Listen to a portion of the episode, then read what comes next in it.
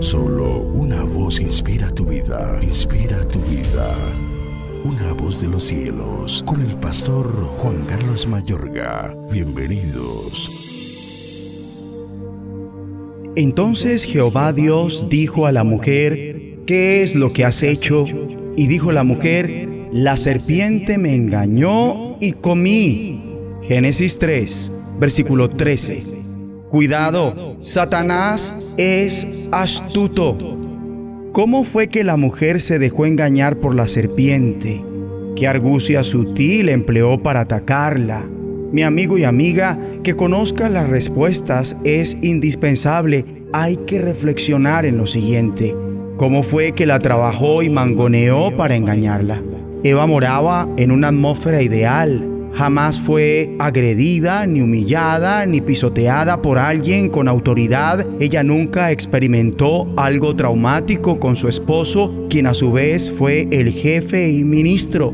Ella habitaba en un paraíso próspero, exento de opresión diabólica. Todo lo que experimentaba era el amor, la bondad y la provisión de Dios. Ella caminaba y compartía en su presencia. Entonces, ¿cómo fue que la serpiente logró engañarla? ¿Recuerdan el mandato de Dios para ella y su marido? De todo árbol del huerto podrás comer, mas del árbol de la ciencia del bien y del mal no comerás, porque el día que de él comieres, ciertamente morirás. Dios en su benignidad habló, podrás comer, al tiempo que su autoridad mandó la prohibición, mas del árbol de la ciencia del bien y del mal no comerás Dios hizo hincapié en su licencia de comer del resto de los árboles, excluyendo uno nada más. Vemos que la naturaleza misma de Dios es amar y dar. Él quiere acompañantes en su huerto que lo amen y obedezcan. No deseaba máquinas sin libertad de elegir. Quería hijos hechos a su imagen con voluntad propia. Así que en el momento que prohibió ese árbol, les concedió una alternativa que los guardara de la muerte. Esto comprometía su voluntad. Se someterían y obedecerían. Sin el mandato jamás habrían contado con esa posibilidad. Pero oiga el argumento de la serpiente que era astuta más que todos los animales que Dios había hecho. ¿Con que Dios os ha dicho no comáis de todo árbol del huerto?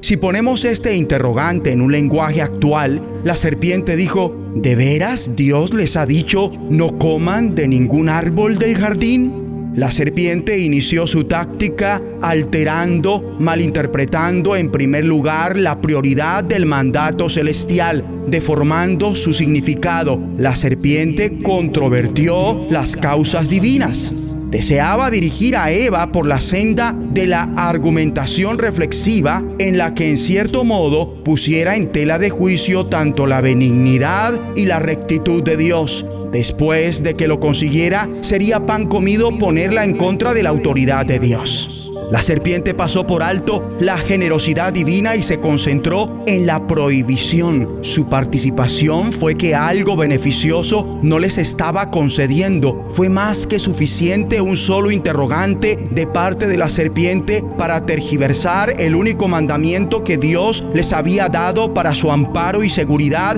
y lo volvió en una restricción inmerecida de algo benéfico.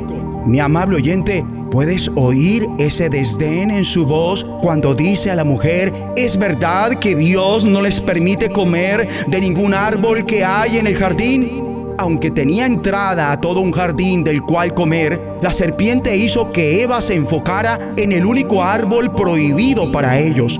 Mostró a Dios como un mísero tacaño que cualdador como lo es verdaderamente. Cuando logra que se vea a Dios como injusto, la serpiente pudo asaltar el gobierno de Dios. Satanás es astuto, arremetió contra el cimiento de la autoridad de Dios en el momento que con el engaño y la alteración, Satanás logra corromper en alguien el carácter justo de Dios. Enseguida el cimiento de la autoridad divina es puesto en duda por esa persona. Eva le contesta a la serpiente su pregunta, del fruto de los árboles del huerto podemos comer, pero del fruto del árbol que está en medio del huerto, dijo Dios, no comeréis de él, ni le tocaréis para que no muráis. Es factible que mientras contestó esto, ella vacilara del motivo del mandato. Ella estaba poniendo en entredicho la benignidad divina. Puede oírse a sí misma diciéndose, se ve bueno, no entiendo el motivo para que no lo comamos, qué daño puede causar, qué es lo que sucede con el fruto de ese árbol que es tan dañino para nosotros y con nuevos dilemas con respecto a el motivo de Dios para prohibir esto. Ella estaba abierta a controvertir la autoridad del Señor. La serpiente sacó provecho de la ocasión para menoscabar la autoridad, verdad y rectitud de Dios, contradiciendo cínicamente su palabra.